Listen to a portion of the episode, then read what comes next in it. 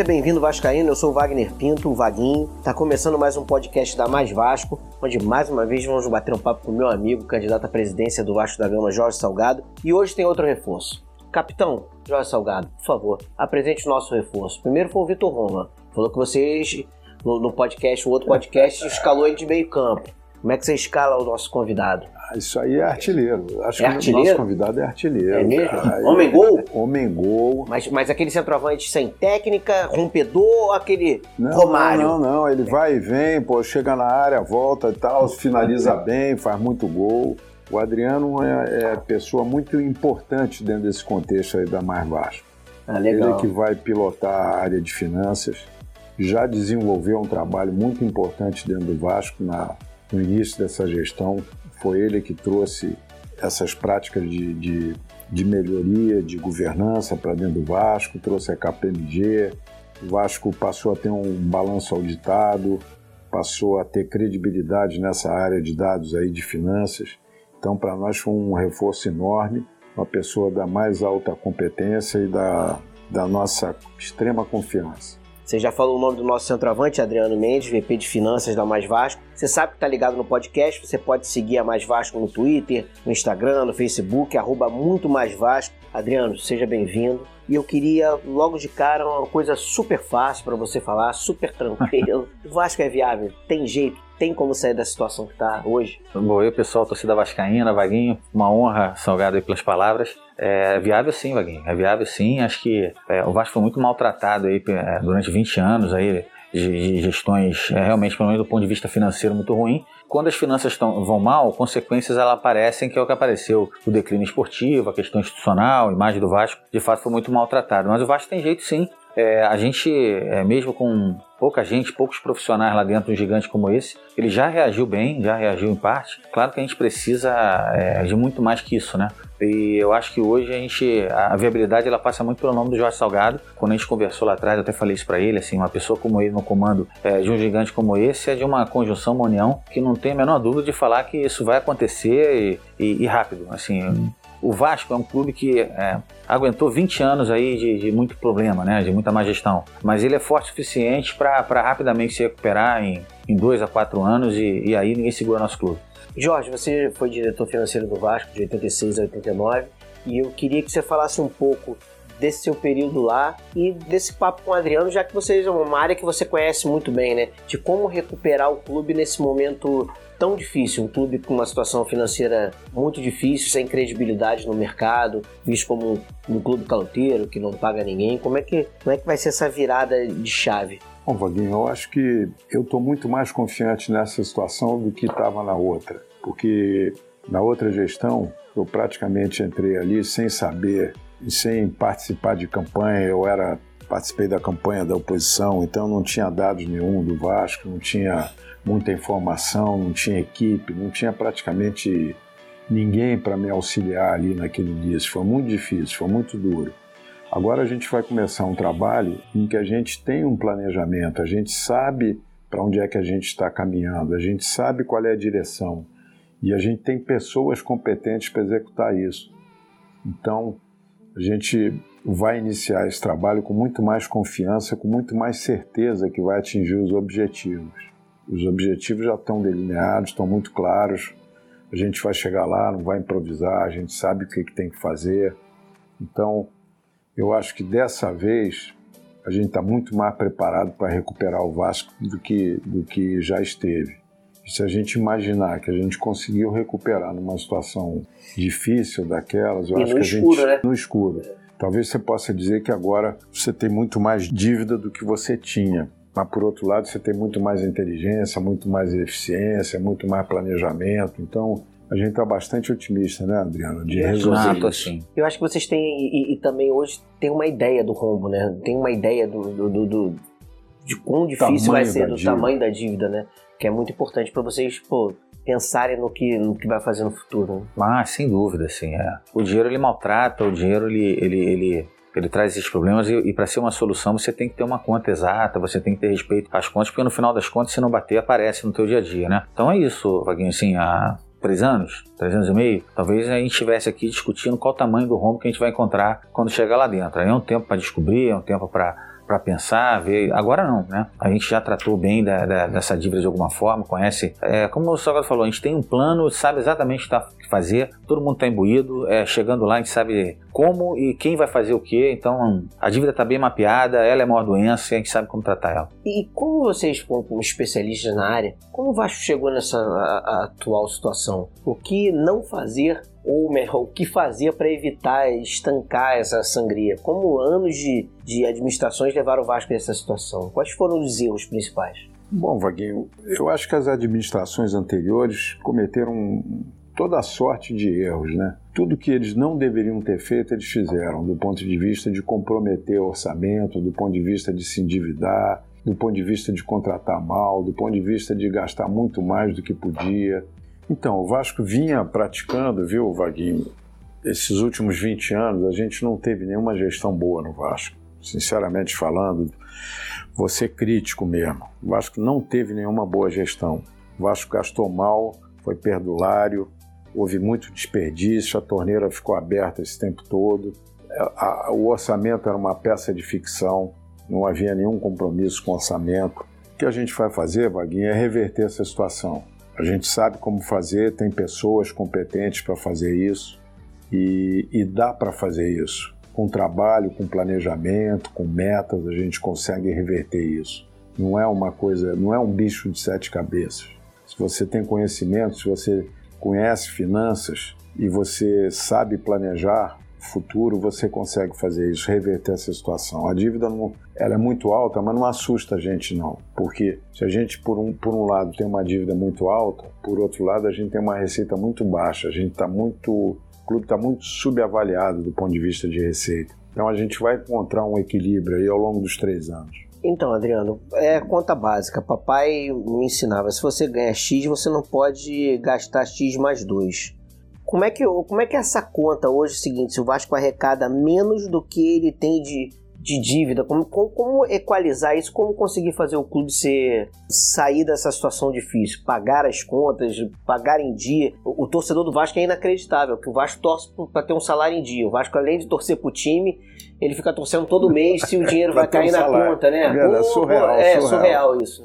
E a gente se acostumou a essa comemoração, né? Isso demonstra como que a que ponto chegou, né? De fato, assim, o fluxo de caixa, ele é um instrumento básico qualquer um de nós quando a gente toma conta da sua casa, quando você vai pensar em alguma coisa para frente, é isso. Você tem que gastar aquilo que você tem. Se você quer gastar mais agora por um momento, você vai ter que compensar isso no futuro e vice-versa. É, gestão é a palavra disso, gestão de finanças é a palavra mais exata. No futebol brasileiro, isso infelizmente é escasso. Você vê a situação triste hoje, eu estava acompanhando o Botafogo, assim, realmente é muito ruim. E isso acontece no Vasco também, assim. É, e não é uma conta que, ah, eu recebo 10 e, e gasto 12. É, recebo 4 e gasto 20. Então, assim, é uma desproporção é muito ruim. Mais ou menos metade, metade do, das dívidas que, nós, que a gente não paga no dia a dia é um pouco, talvez 60, 40. 60% é uma dívida que vem do passado, né? É uma dívida cara, que vem do passado, desorganizada e de perfil de curto prazo. E 40% é o dia a dia. E cada vez mais você não consegue nem pagar o passado e asfixia as contas do dia a dia. E aí o resultado está aí: é um time barato, é dificuldade para toda, de toda ordem, é dificuldade de pagar tributo, é, é risco para a imagem do clube. Então o que a gente tem que fazer, primeiro, até pela essa proporção que eu te contei, Vaguinho, é de fato assim, dar uma solução para o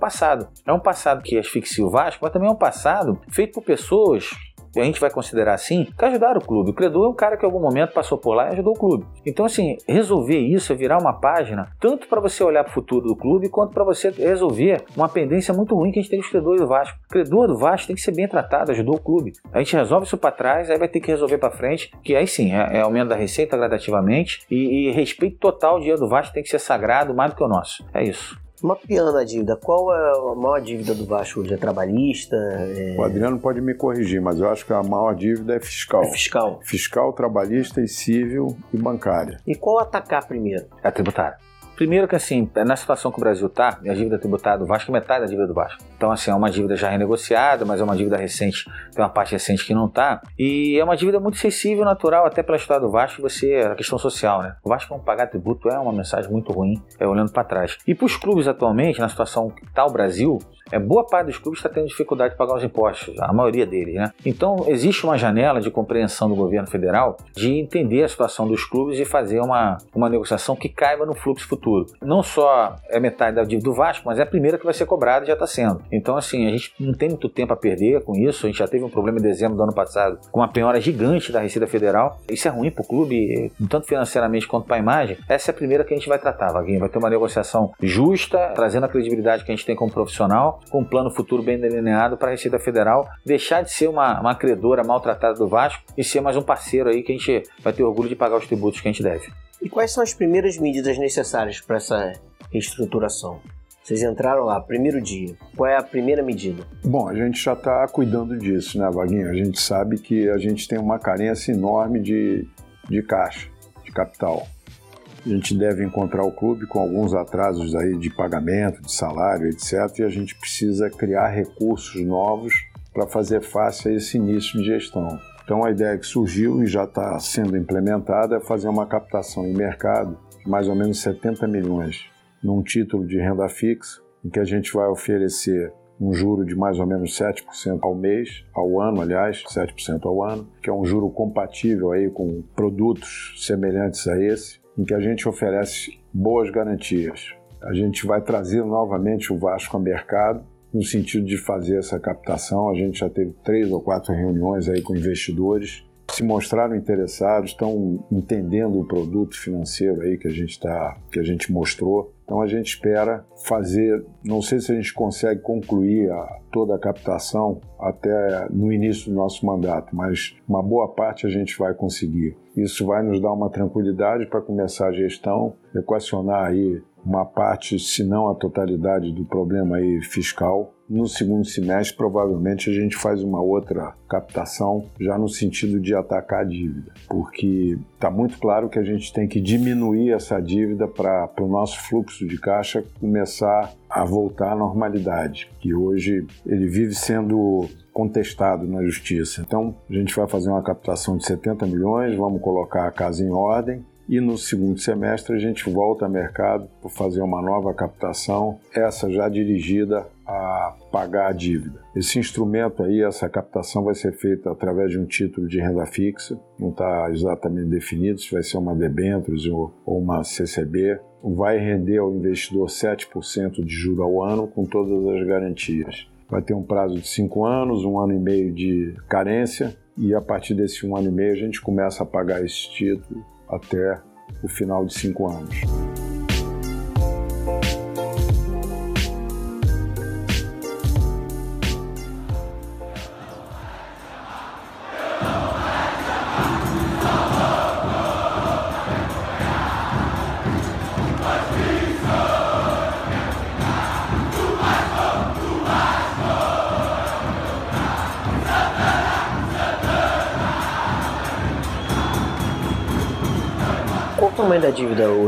Vasco?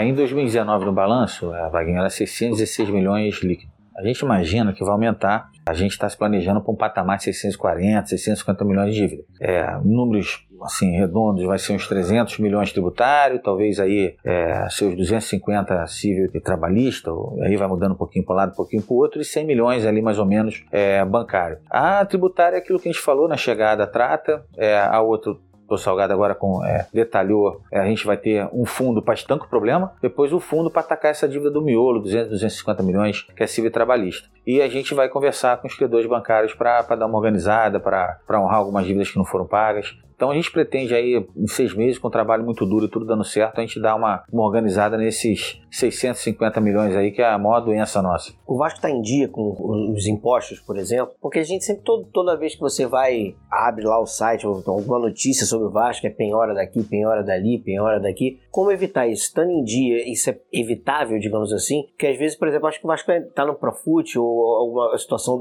dos jogadores, dos ex-jogadores, ex-funcionários, então, o que acontece às vezes que eles conseguem furar a fila e penhorar alguma coisa do Vasco? É porque o Vasco não está pagando ou é uma situação atípica? É assim, quando você tem uma dívida desse tamanho que eu citei é uma dívida de longa data, essa dívida tem 20 anos. Então, assim, Vaguinho, tem gente aí que está 18 anos esperando, já ganhou na justiça, o Vasco descumpriu por falta de caixa, aí o cara entra de novo, faz um acordo. Então, assim, ao longo do tempo, esses credores, eles passam a ter uma, uma, uma preferência na justiça muito grande. Ele é um cara que fez um acordo, é um cara que mostrou sua dívida, é um cara que participou por um processo judicial, ganhou, e na justiça o Vasco depois cumpriu. Então, quando ele chega na justiça, naturalmente ele pula qualquer tipo de fila, né? Uhum. E desorganiza. E aí desorganiza tudo, né? Desorganiza é, pagamento de tributo, jogador e tudo mais. A verdade é que, assim, esse é o custo de você ter uma gestão financeira irresponsável, né? Se você tem ganha 4 e vai querer gastar 10, é, não vai parar muito tempo você perder o controle daquilo que você paga. Você não destina mais os 4 que você ganha. Alguém vem e toma primeiro e aí é o caos. É um pouco isso que acontece, infelizmente. E aí você perde gerenciamento até do que você paga, né? Mas existe, por exemplo, no caso dos trabalhistas, de você ter, por exemplo, uma lista, todos lá, e você, por exemplo, renegociar desses credores e renegociar, porque às vezes a dívida, como você mesmo falou, o Vasco não paga, uma dívida de 300 mil que você vai ver a dívida está de 5 milhões. Uhum. Já existe essa possibilidade de renegociação desse, dessa dívida? Existe, existe. Parte da trabalhista já está no ato, né? Então, uhum. isso foi feito para os clubes, o Botafogo usou, o Vasco usou, o uhum. Fluminense tem. Você organiza aquilo que já está ganho e tudo mais num, numa grande fila de credores e você deposita esse dinheiro e a justiça ela ajusta. Então, assim, parte da, da, da dívida do Vasco é trabalhista, tal, de 100 milhões mais ou menos trabalhista, deve ter aí seus 40, 50 no ato, já está nessa forma organizada, né? Então, esses 40 aí acabam recebendo de alguma forma.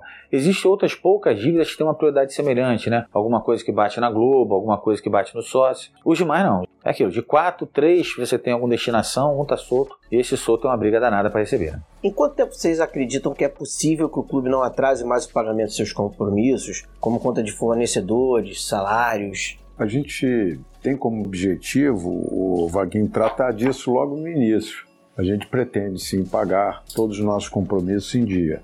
A gente espera contar com esse colchão, com essa captação que a gente vai fazer para dar uma arrumada e a partir daí seguir nesse, nesse rumo de pagar todos os nossos compromissos em dia. Eu acho que o clube tem que ser administrado de maneira responsável. Ele não pode criar uma dívida que não possa pagar, né? Nós vamos trabalhar nessa direção, de ter as dívidas é, equacionadas, os salários pagos e ter uma vida normal de uma empresa como outra qualquer, né? Vocês consideram vender algum ativo do Vasco, algum jogador importante nesse momento de reestruturação? Ou se isso não acontecer, por exemplo, é possível equacionar a situação do Vasco? Ela é natural, né? Vai vender jogador, natural, como sempre vendeu. É do negócio dos clubes, grandes clubes também vendem. A gente não vai deixar de vender. Agora, o que é importante ressaltar não é, assim, é fundamental para tudo isso que a gente está apontando aqui nessa mesa, para os planos que a gente tem. A recuperação do Vasco, pelo menos que a gente pensou, ela não é ancorada em venda de jogador. Na verdade, o que a gente prevê de venda para fins de recuperação do clube é até menor que a média dos últimos três anos. Então não é nada, porque é o tipo de coisa, se você conta,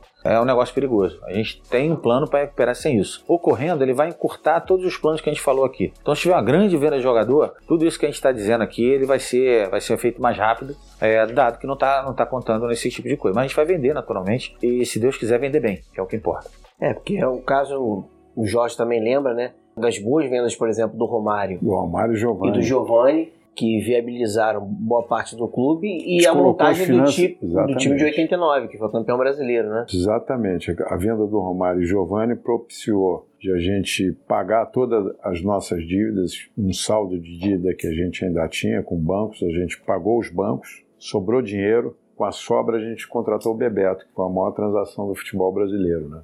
E a resultante disso foi ganhar o Campeonato Brasileiro de 89. Então, dá para ajeitar, dá para arrumar, se você tiver seus objetivos muito claros, se você tiver eficiência, inteligência, trabalho, você chega lá. Como tornar a estrutura organizacional do Vasco mais ágil e mais moderna? Primeiro, a gente tem que ter uma, uma estrutura, profissionais extremamente qualificados, é, uma estrutura física condizente, com um plano de cargos e salários e valorizar em termos de treinamento. Então, assim, a gente tem que, primeiramente, organizar o Vasco em termos de recursos humanos é, dando treinamento, valorizando e qualificando os profissionais. E essa estrutura, né, Adriano, ela não precisa exatamente estar em São Januário, até porque também tem a história da reforma, ela pode também estar numa, numa sala, em outro local, ela não precisa estar diretamente lá também, né? Não, sem dúvida. Física, né? é, o nosso estádio é, é uma prova de amor, lugar que a gente gosta de estar, mas ele é um estádio. É, não necessariamente ele vai ser um centro administrativo, né? E para ser um centro administrativo, você tem que prepará-lo para tal, né? É, não é o caso hoje do nosso estádio. Então, necessariamente precisa ficar lá, tem que ter instalações é, de fato que permitam os funcionários profissionais renderem como podem e como devem. Tem que ter uma estrutura do tamanho ideal, não tão grande, não tão pequeno, na verdade, ter muita gente atrapalha como ter pouca gente atrapalha. Então, assim, tem que ser uma conta exata, tem que ser um, um time fechado, motivado, comprometido, que é isso que sempre fez a diferença em qualquer organização, né, Vaguinho? Boas pessoas, sendo bem lideradas e comprometidas com o projeto, né? O Vasco é mais que um projeto, o Vasco é uma causa, é a nossa, uma das nossas vidas, né, Salgado? Então, assim, é tem que ser muito bem cuidado por uns profissionais qualificados e firmes para a gente chegar lá.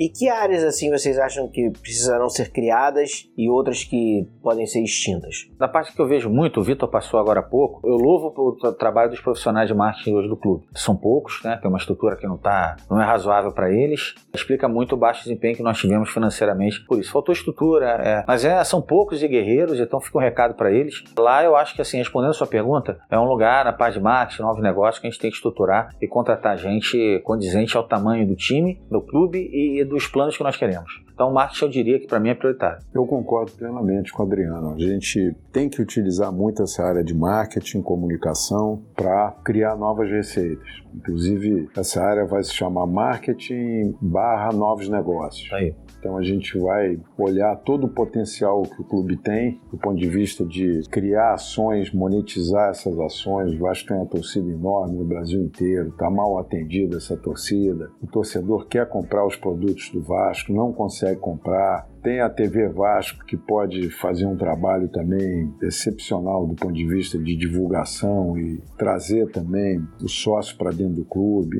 Enfim, essa área de marketing barra novos negócios é uma área fundamental para a gente. A gente tem que ir incorporando essa área, na medida do possível, essa área tem que crescer, precisa de gente, gente qualificada, ela está mapeada, o Vitor Roma que vai tomar conta, a gente tem que estar tá no celular também, para os sócios do Vasco ter toda a facilidade de, de comunicação com o clube. Tem muita coisa para fazer nessa área e tem muito, a gente tem muita receita a buscar. A gente tem um dado em que a gente nessa área aí de, de marketing, de negócios, a gente poderia, em estando entre os cinco maiores clubes em arrecadação, que é a nossa meta, a gente tem que aumentar essa nossa receita em mais ou menos 50 milhões nessa área. Tem muita coisa faz, para fazer, a área de marketing vai impulsionar a nossa receita e a gente acha super importante essa área.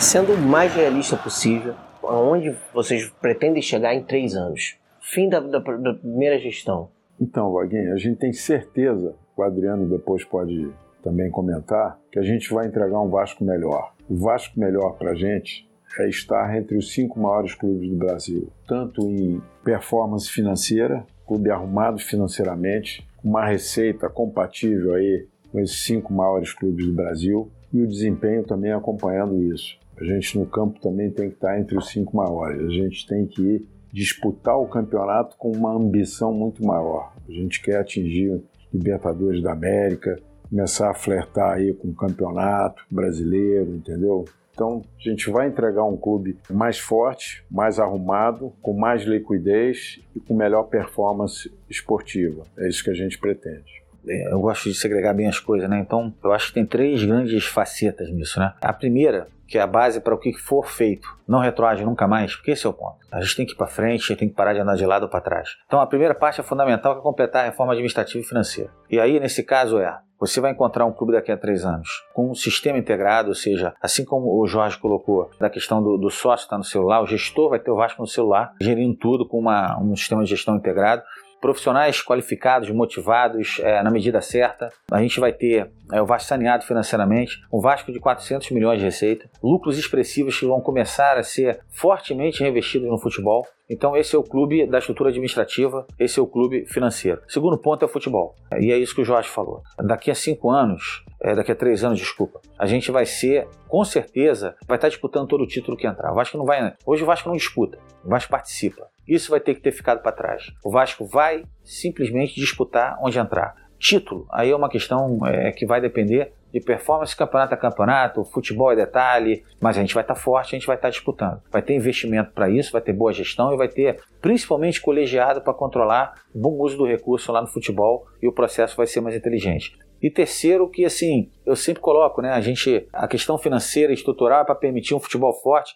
que em tese é o que nós queremos, né? Mas tem uma coisa além disso. O Vasco, como eu falei, o Vasco é uma causa. E assim, eu espero que daqui a três anos o Vasco ele seja reconhecido no Brasil e no mundo como a referência na luta contra o racismo. Não é um clube que luta contra o racismo. Não é um clube que a gente bate um papo e vai olhar num livro de história lá que o Vasco lutou contra o racismo. É o clube contra o racismo. Quem vier para cá vai ter que entender essa história, vai ter que honrar ela. A gente vai honrar dentro de campo e vai honrar fora de campo. Cada jogo é um evento contra o racismo e que a gente, a cultura, a sociedade brasileira, a nossa torcida e exemplo o mundo inteiro nessa luta que a gente está perdendo na questão do racismo. Então, assim, daqui a três anos, esse é o Vasco Enxel que eu espero que a gente esteja batendo papo e comemorando esse, esse, esse Vasco. E daqui a três anos, quando a gente olhar mais para frente, aí não tem história de cinco maiores, que já vai ser muito, que já vai ser uma, uma coisa para a gente comemorar, mas vai ser como que a gente vai ser o melhor. O maior a gente pode não ser, mas o melhor a gente vai ser. Essa discussão daqui a três anos vai estar endereçada com esse trabalho que vai ser feito agora. E já que você falou de futebol, Adriano, é inevitável, o torcedor que está ouvindo, está ligado no podcast, quer saber.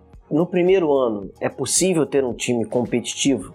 E como equalizar essa situação, que acho que até foi um dos motivos lá da sua saída da, da gestão Campelo, como equalizar essa coisa de você ter um time competitivo que você, em tese, gastaria mais com uma austeridade financeira? Como é que funciona isso? Vaguinho, a gente percebe muita ineficiência no departamento de futebol do Vasco. O Vasco é um time caro do ponto de vista de performance. A gente tem um futebol que desperdiça muito recurso hoje. Pra você ter uma ideia, a gente tem mais ou menos uns 2 milhões de reais aí de jogadores que não jogam. Se você fizer uma conta simples, isso aí dá mais ou menos 24 milhões por ano. A folha do Vasco hoje é assim, ela deve rolar, ela deve estar rodando em torno de 4 milhões e pouco, 4 milhões e meio, alguma coisa assim. Agora tem os dois que o doutor Salgado falou que é o verdadeiro problema. A, a folha que você enxerga de quem joga e tal é 2,5. A folha que você paga é 4, 4,5. Esse é o problema. Então, se você olhar o que paga, o Vasco tem uma, uma, um, um, tamanho que não é o Vasco que joga. Então, esse é o Exatamente. problema. Exatamente. Então, o que, que a gente tem que fazer? A gente tem que sair desses 2 milhões aí de jogadores que não jogam e utilizar melhor esse recurso, contratar menos, mas com mais qualidade. Você tem que gerar eficiência dentro do departamento de futebol. Não é que você não tenha recurso hoje no Vasco para investir no futebol, você tem recurso. Você está investindo mal esse, teu, esse recurso que você tem no futebol. Você vê, hoje nós temos mais ou menos 50 jogadores. Você tem 11 titulares, 11 reservas, alguns jogadores aí para compor aí uma situação. Você não pode ter 50 jogadores. O treinador não dá conta de 50 jogadores. O treinador provavelmente não sabe o nome de 50 jogadores. Nem a torcida, nem o torcedor sabe.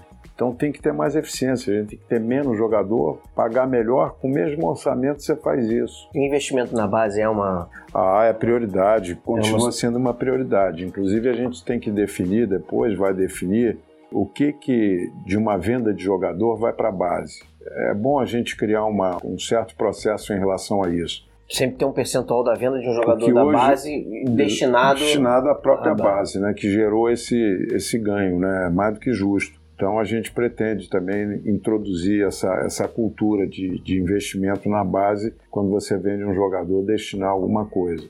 Não é que falte recurso, tem recurso dentro do futebol, dentro da área de futebol, ele está é, mal utilizado. Você tem um, um elenco inchado, jogadores que não jogam e que recebem, treinadores que você fica com três, quatro treinadores por ano, muitos deles você tem que cumprir contratos de 12 meses, você paga três meses, o treinador recebe 12 meses, quer dizer, é o melhor emprego do mundo, né? O cara ser treinador.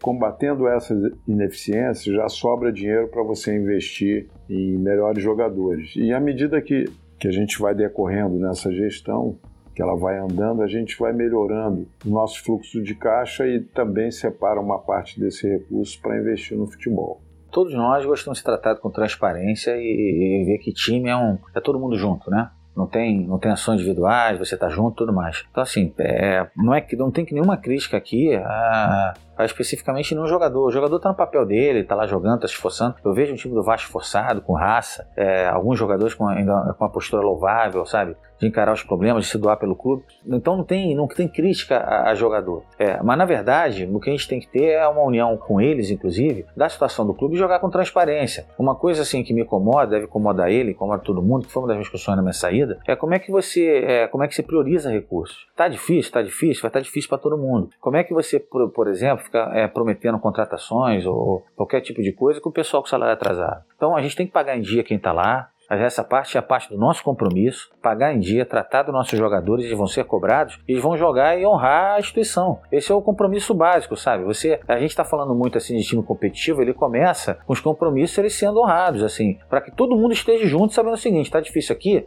tá difícil ali, porque na hora que tiver fácil aqui, vai estar tá fácil lá também. Então eu acredito muito de assim uma união mesmo, times são que 40, 50 jogadores, mais gestores, todo mundo junto para honrar a, tradição vascaína e muita transparência nesse trato com todos eles, sabe? É isso, sim, a prioridade é honrar os compromissos que foram feitos com eles. E contratações vão ser feitas, mas primeiro antes da contratação é pagar em dia quem está lá.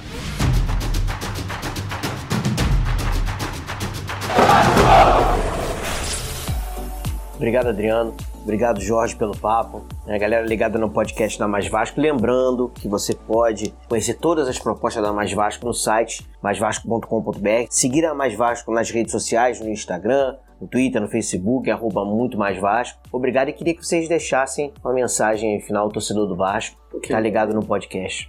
Primeiro, te agradecer a oportunidade desse bate-papo, foi muito bom, como sempre, e deixar uma mensagem otimista aí para o torcedor do Vasco otimista em relação à, administração, à parte de finanças. A gente vai acertar o clube financeiramente, administrativamente e também uma mensagem otimista para o nosso futebol. A gente vai ter mais recursos, a gente vai usar com mais eficiência esse recurso e a gente quer recolocar o Vasco como protagonista nos campeonatos que disputar. A gente quer ser tá, entre os cinco maiores clubes do Brasil e disputando o campeonato de igual para igual. Essa é a mensagem do futebol. Legal, eu, eu posso ser uma cobaia? Se vocês a, a, ajeitarem a minha vida financeira, o Vasco é mole. Então vocês começam ajeitando a minha, alguém tá errado aqui, tá errado ali, aí o Vasco é mole.